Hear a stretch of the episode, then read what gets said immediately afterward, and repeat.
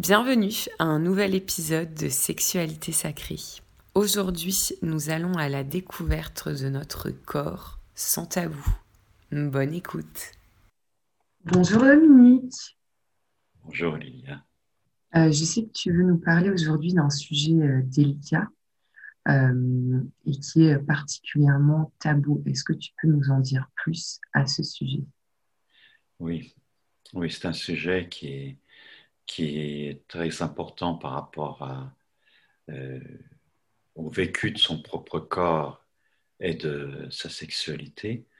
Et c'est un sujet qui demande, je pense, beaucoup de pudeur et de, en même temps de discrétion. Et, et je, je m'engage sur ce terrain qui n'est qui est pas facile. C'est de parler de, de l'auto-érotisme et de ce qu'on appelle souvent masturbation. Et j'aime pas beaucoup ce terme parce que mm. il porte quelque chose de comment de je ne sais pas comment dire de dénigrant, de peut-être de sale aussi ou de honteux, quelque chose comme ça qui porte beaucoup parce que euh, les activités d'auto-érotisme c'est quelque chose évidemment que, qui, qui ne regarde que soi dans sa propre intimité, l'intimité de son corps, l'intimité de sa chambre et comme, euh, comme pour un acte sexuel, euh, un couple n'a pas envie que quelqu'un euh, regarde par la fenêtre pour voir ce qui se passe. donc de fait, oui, j'ai envie de parler de, de ce sujet parce que il peut avoir une grande importance sur la déculpabilisation et la connaissance de soi à travers son corps.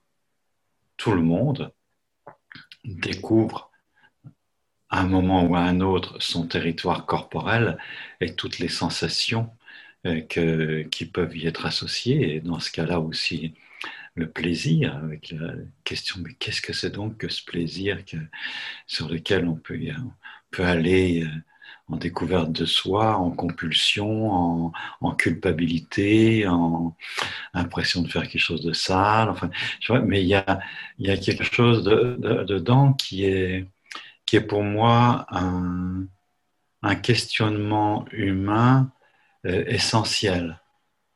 Et quand j'en parle, ce que je sens tout de suite, c'est que ça a à voir avec euh,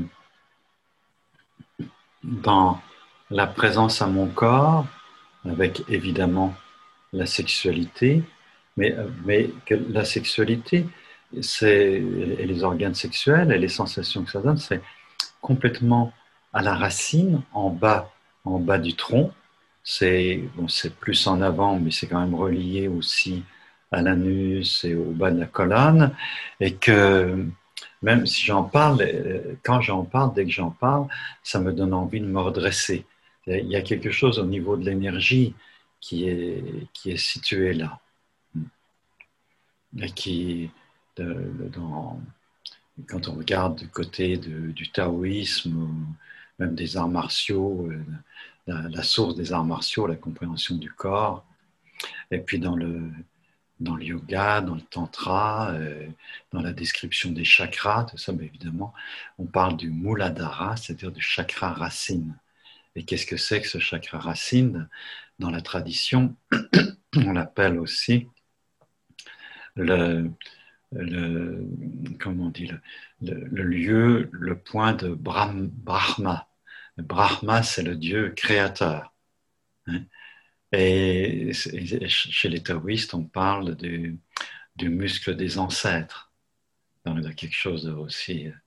Euh, et, la, porte, la porte de la vie et de la mort. Enfin, c'est des points essentiels de, quand j'y amène quand quelqu'un y amène sa conscience, c'est quelque chose qui enracine, qui, qui établit profondément dans l'existence. Hein, le sexe, c'est la, source de notre existence terrestre, et la, reproduction, le, fait d'avoir des enfants, le fait d'avoir été un bébé, d'être sorti du ventre de la mère, le porte de la vie et de la mort, c'est parce que ça sort de là. Hein. et si on met si je mets à la vie, je condamne à mort, puisque la personne que, que je mets en vie et qui sort de mon ventre sera, euh, sera un jour mort, mourra un jour. Donc ça touche à des questions existentielles majeures. Et pourquoi la, masturbation est autant un tabou et de l'autre côté, en quoi elle peut aider la personne à se connaître euh, plus? Hmm. Alors, déjà, euh, encore en gardant quelque chose d'assez élargi, euh, elle est un tabou. Déjà parce que, je ne sais pas, c'est un, niveau d'intimité c'est un niveau de quelque chose qui n'appartient qu'à moi. Et c'est quelque chose dans lequel, au moment euh, où je ne voudrais pas être vu par quelqu'un d'autre, tu vois, à moins que ce soit des jeux sexuels avec un partenaire, là c'est différent. Mais là, on ne parle plus de masturbation, même si euh, c'est des jeux sexuels. Masturbation, euh, vraiment pour moi, la connotation, c'est vraiment euh, moi avec moi. Et de, s'imaginer être vu par quelqu'un d'autre dans un acte masturbatoire, c'est extrêmement gênant. C'est, là. Et, je pense que c'est lié aussi que c'est lié aux organes de la défécation et de la et de l'urine et il y a quelque chose euh, qui reste comme euh, un jugement de partie sale du corps, peut-être. Tu vois, il y a un temps intime, il y a un temps. Euh, puis, puis il y a une gêne parce que qu'est-ce que c'est que le plaisir? Et qu'est-ce que c'est que le plaisir sexuel quand je, quand, je me masturbe Qu'est-ce qui se passe à ce moment-là, tu vois? Et quel est mon visage? Quel est mon corps? Moi, je réagis. Et il y a, beaucoup de personnes qui ont honte même de se toucher. Euh, même c'est même pas la peur d'être vu par quelqu'un d'autre, c'est comme s'il restait de notre culture judéo-chrétienne euh, une sorte de, euh, de honte, de culpabilité de se donner du plaisir à soi-même, en fait, c'est très complexe. Et dans, dans, ce que je réponds, j'ai pas envie que ce soit un débat fermé, que j'amène une vérité dessus. C'est plutôt euh, des tas de questions que, que j'aimerais que, enfin, que je suggère à chacun de se poser pour se découvrir euh, là-dedans. En tout cas, pour moi, ça touche à la sexualité, à la vie, à la mort, au plaisir, à, son intimité, à son territoire corporel, à son euh, à quelque chose que on n'a pas envie que d'autres assistent ou voient. Mm. c'est tout ça. Alors maintenant, vu euh, l'importance de cela et les résonances dans tout le corps, euh,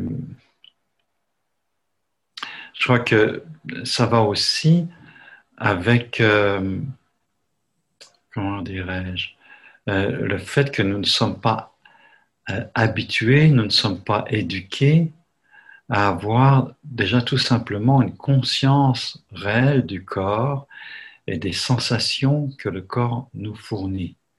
C'est c'est pas dans notre culture. on fait du sport pour la compétition, mais est-ce qu'on fait du sport pour le senti corporel, pour, euh, pour les, les, états dans lesquels ça nous met hein? et, et, dans, et tout notre système éducatif, qu'est-ce que c'est qu'on va faire à l'école? On va apprendre, mais, mais ce qu'on apprend, c'est des connaissances, et c'est essentiellement les programmes, c'est des connaissances intellectuelles. C'est bon, il y a l'heure de sport peut-être, et puis peut-être un peu de, musique, des choses comme ça, mais pas encore, pas bien développé. Et, même la musique, c'est conçu pour la beauté, pour le résultat, alors que euh, la musique et le chant, pour moi maintenant avec euh, le chemin que j'ai fait, c'est essentiellement pour un plaisir avec soi et pour euh, transformer les fréquences vibratoires qui se manifestent par des sensations, des ressentis très précieux dans le corps. Donc la, masturbation et la présence au périnée et ses organes sexuels, à l'anus, qui sont pleins de sensations, plein de sensations très variées, euh, ça se place déjà dans un contexte de, de, présence à son corps, tout simplement, et de la capacité à savourer son corps. Et ça fait écho avec euh, la phrase, euh, j'allais dire tristement célèbre de Descartes, je pense donc je suis. Donc ça, ça a été sa première affirmation. Je pourrais disserter sur Descartes parce qu'il n'y a pas que ça dans Descartes. Je respecte beaucoup Descartes. Mais, mais l'usage qu'on a fait euh, de Descartes dans la recherche de, la vérité, de, sur quoi fonder la, science, la philosophie, aussi bien que la science objective, quelle est la réalité première? Lui, il en est arrivé à euh, découvrir, à reconnaître que c'est le processus de pensée consciente qui, est, qui est la base. Tout notre système est basé là-dessus. Et c'est une, comment, une déviation d'une autre source de notre civilisation qui est Socrate, Hein, c'est l'idéal socratique. C'est pas une phrase de Socrate, hein, mais c'est l'idéal socratique, c'est connais-toi toi-même et tu connaîtras l'univers et les dieux. Et, se connaître soi-même, qu'est-ce que c'est? Et se connaître euh, sexuellement, est-ce que ça fait partie de la connaissance? Et est-ce qui est ce qui est étrange, entre, si on compare la, la, tradition grecque avec la tradition hébraïque, mm-hmm. c'est que le mot euh, connaître en hébreu, c'est le même que pénétrer sexuellement, qu'une union sexuelle. On connaît quelqu'un quand on fait l'amour avec. C'est, et c'est le, dirons, c'est le, le, symbole de toute connaissance. Donc, ce qui est complètement différent, c'est, c'est je, je connais un sujet quand j'en suis amoureux, quand je le pénètre avec amour. Même intellectuel, même le mot connaissance intellectuelle, la racine, c'est, enfin la racine, l'étymologie, c'est faire l'amour. C'est quand même, c'est quand même autre chose que Descartes, je pense donc je suis et tout notre système d'éducation. Et ça amène, ça amène la, notion de cœur et est-ce que je m'aime? Est-ce que j'aime mon corps? Il y a un, conte tibétain pour exprimer le chemin intérieur et, il s'agit de rentrer dans le temple et c'est de trouver la porte du temple. Et la porte du temple, c'est une porte dans son corps. Le vrai temple, c'est son corps. Les temples extérieurs ne sont que des, des représentations de notre corps pour euh, nous donner envie d'aller dans notre corps. Mais c'est comme un, corps magnifié dans lequel on rentre, mais, symboliquement, alors que le véritable euh, temple dans lequel on doit rentrer, c'est par notre corps. C'est une porte du corps. Donc cette porte du corps, j'imagine que c'est par la sexualité. Alors ça encore, c'est euh, normalement, oui, mais dans, dans l'interprétation de, des moines tibétains, eh bien, comme dans beaucoup de civilisations, ben, c'est zappé. Et euh, la porte est toujours ce qui est une porte, hein, qui, est, une porte extrêmement importante, mais chez les Tibétains, c'est essentiellement la porte du, chakra de la couronne, du septième chakra, et d'appeler le monde d'en haut pour nous pénétrer. C'est la, conscience qui descend dedans. Et curieusement, pour certains, euh, en fait, le, chakra le plus important, et il n'est pas le sexe, il est un peu au-dessus. On ne parle pas du chakra sexuel. J'ai été étonné de, ça. Il y a le chakra, secret. Pour moi, le chakra secret, selon l'hindouisme, c'est justement le chakra intime. Et c'est le premier chakra. Mais, mais pas du tout, c'est pas ça. Chakra secret, c'est une sorte de chakra qu'on peut visualiser et qu'on peut ressentir et sur lequel il faut mettre son attention, qui est en dessous du nombril, en profondeur dans le bas-ventre. Mais, mais c'est plus c'est pas le sexe. pourtant, c'est le sexe qui donne euh, euh, justement beaucoup de sensations d'ancrage et de présence.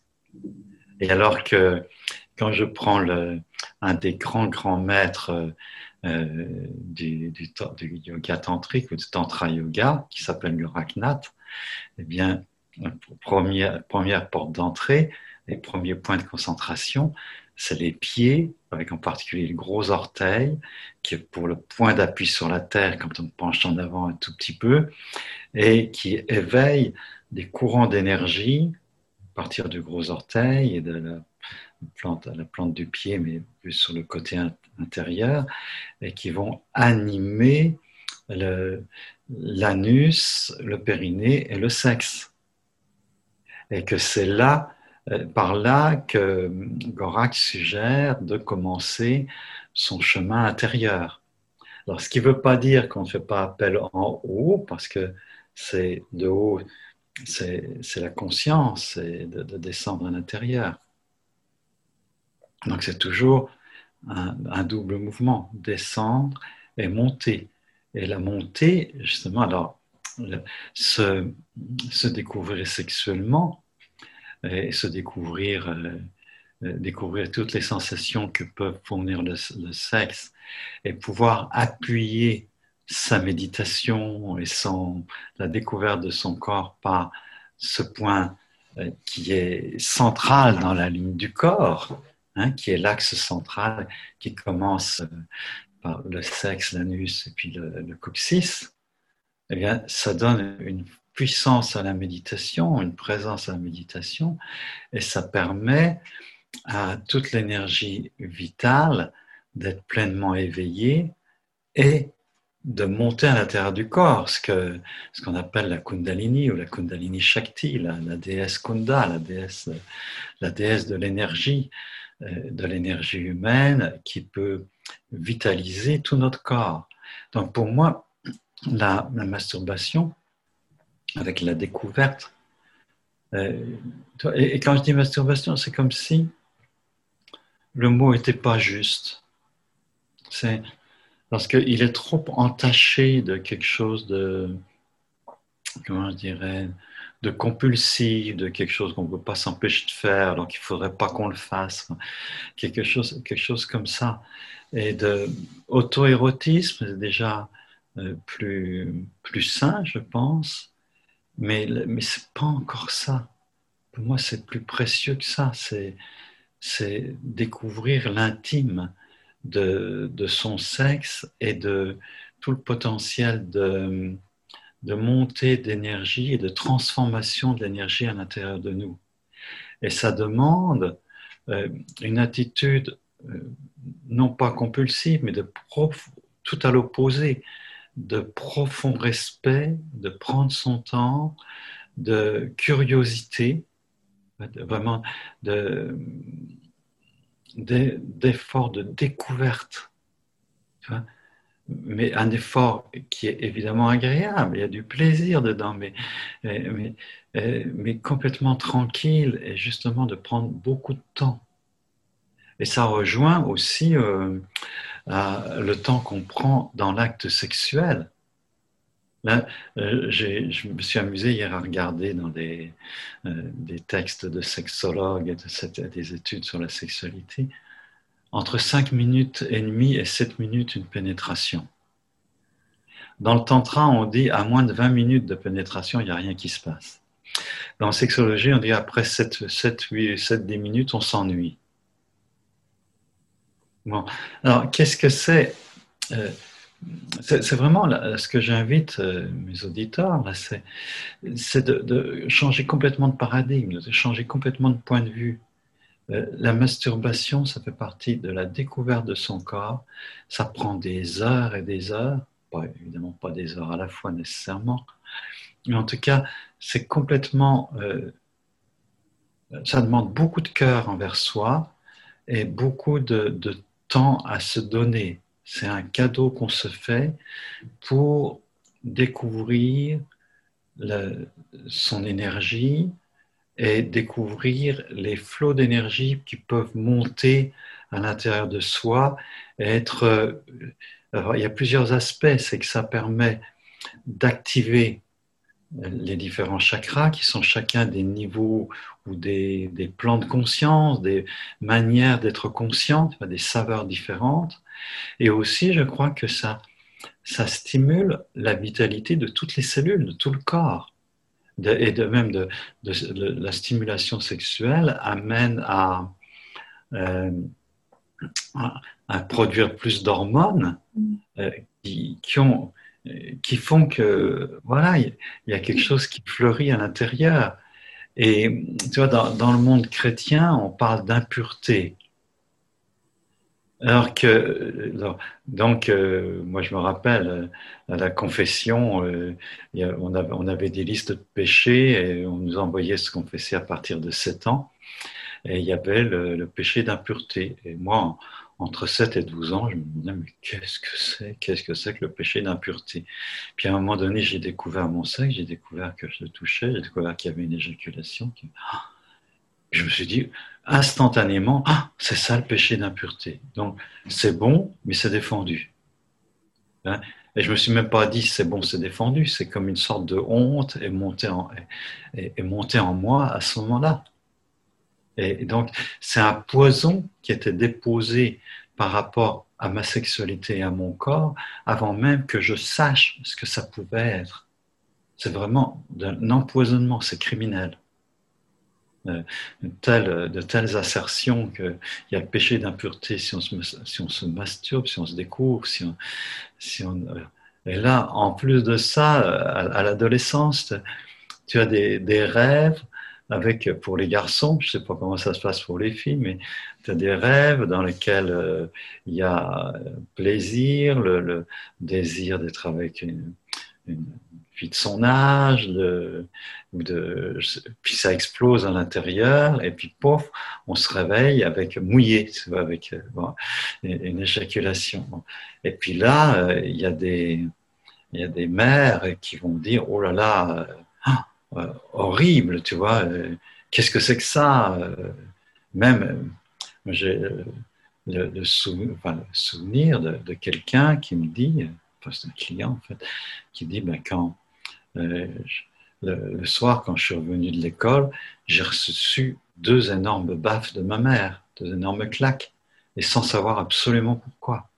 Et ce n'est que longtemps après que j'ai compris que c'est parce qu'il y avait eu euh, une éjaculation dans mes draps. D'ailleurs, comment les parents peuvent réagir face à un enfant qui se masturbe ou qui le voit se masturber euh, Qu'est-ce qui pourrait aider?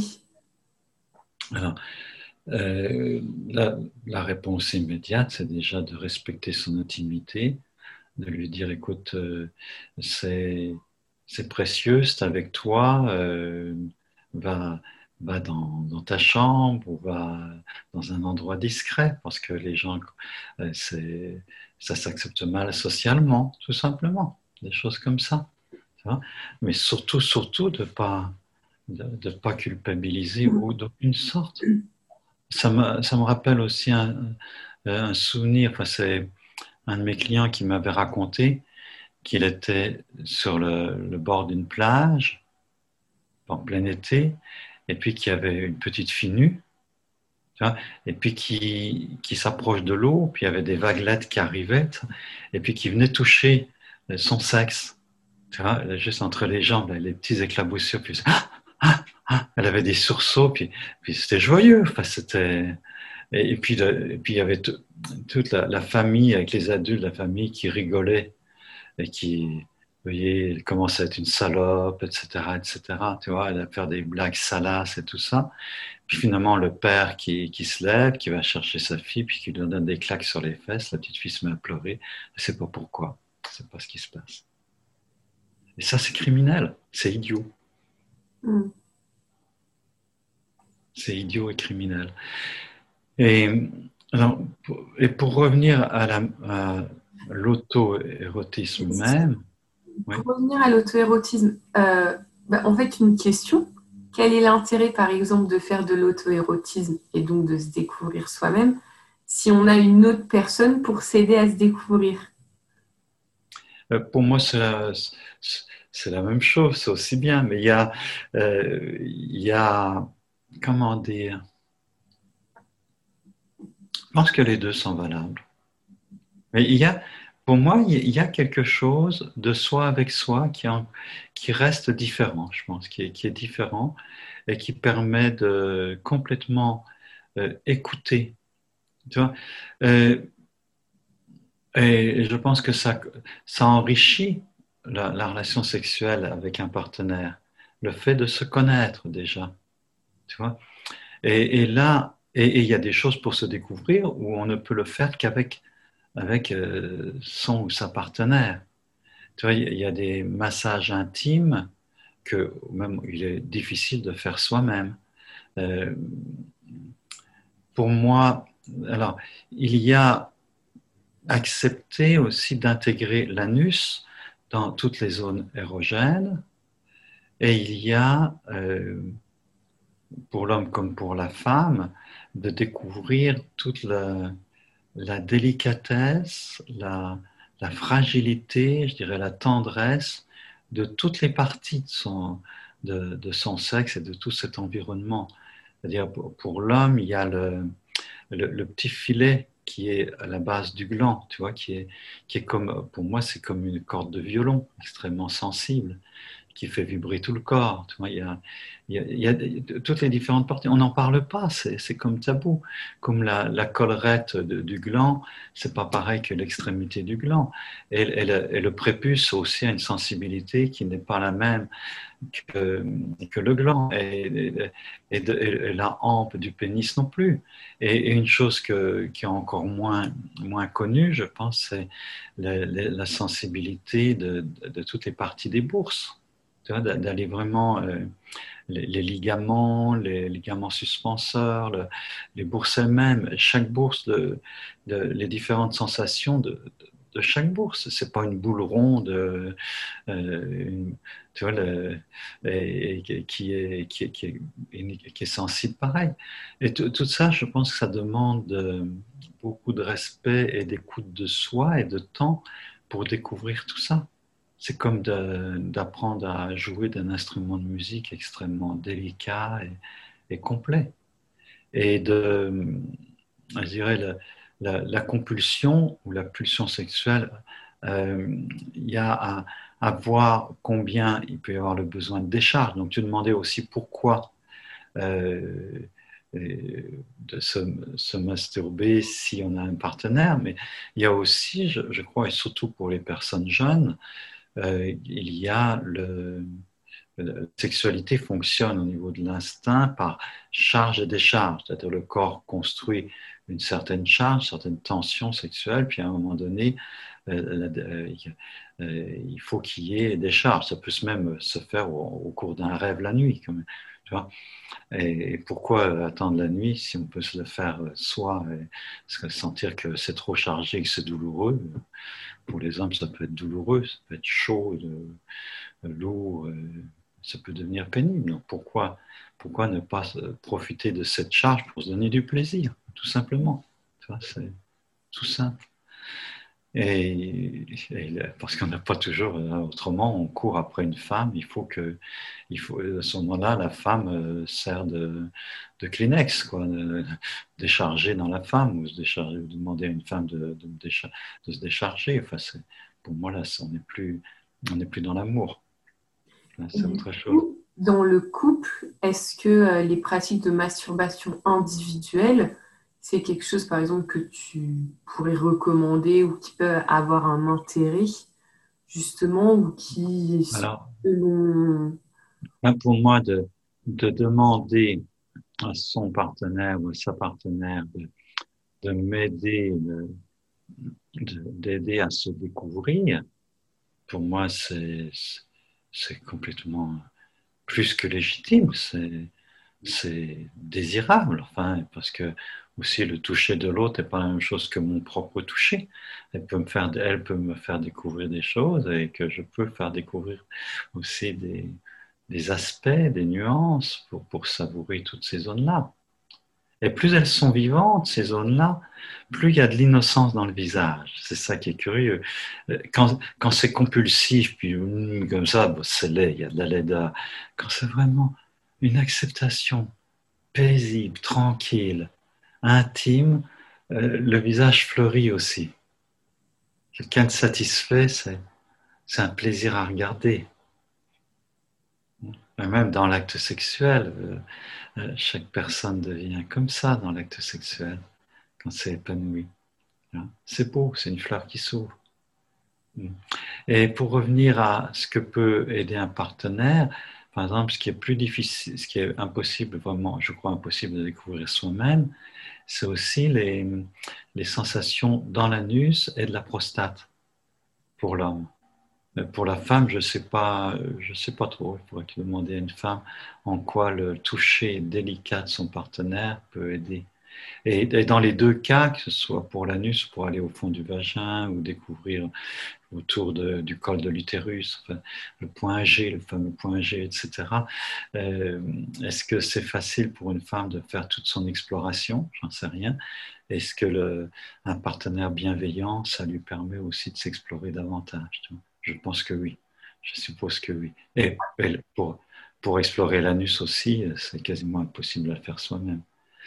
Et, là, à faire très attention de, des ongles aux ongles, parce que ce sont toutes des muqueuses extrêmement délicates et fragiles, et soit de vraiment mettre ce qu'il faut, euh, comme euh, lubrifiant, comme euh, très, avoir les, tout ça très doux, ou de mettre un, doigt de, comme un gant de latex ou d'autres matériaux qui, permettent de, ne pas blesser. Et aussi de faire attention de ne pas passer de l'anus au vagin ou de l'anus au sexe.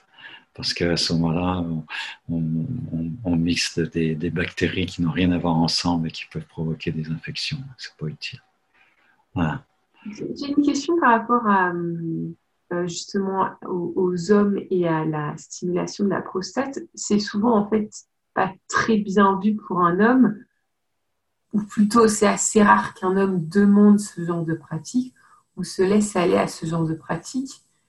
Euh, et donc j'étais curieuse en fait que tu, que tu nous en dises un peu plus. Ah bah, pour moi, c'est extrêmement important. Alors, il y a la gêne, là aussi, hein. c'est sale, je sais pas quoi.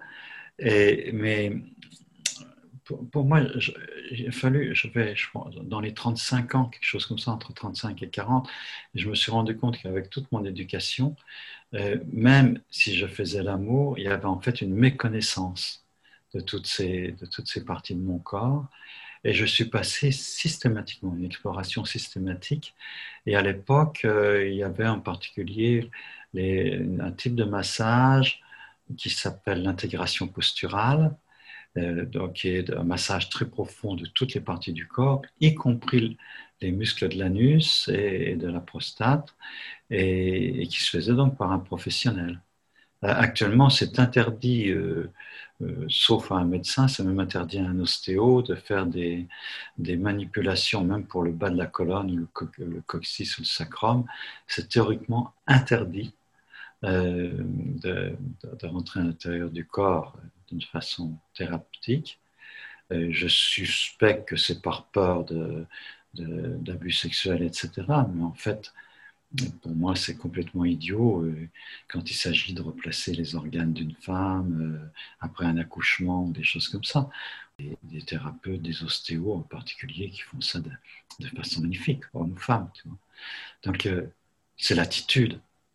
Si on est lubrique, et qu'on est médecin ou ostéo, ben, on est comme ça, euh, on est malade, quoi. Mais dans, quelque chose d'équilibré, c'est quelque chose qui doit être possible.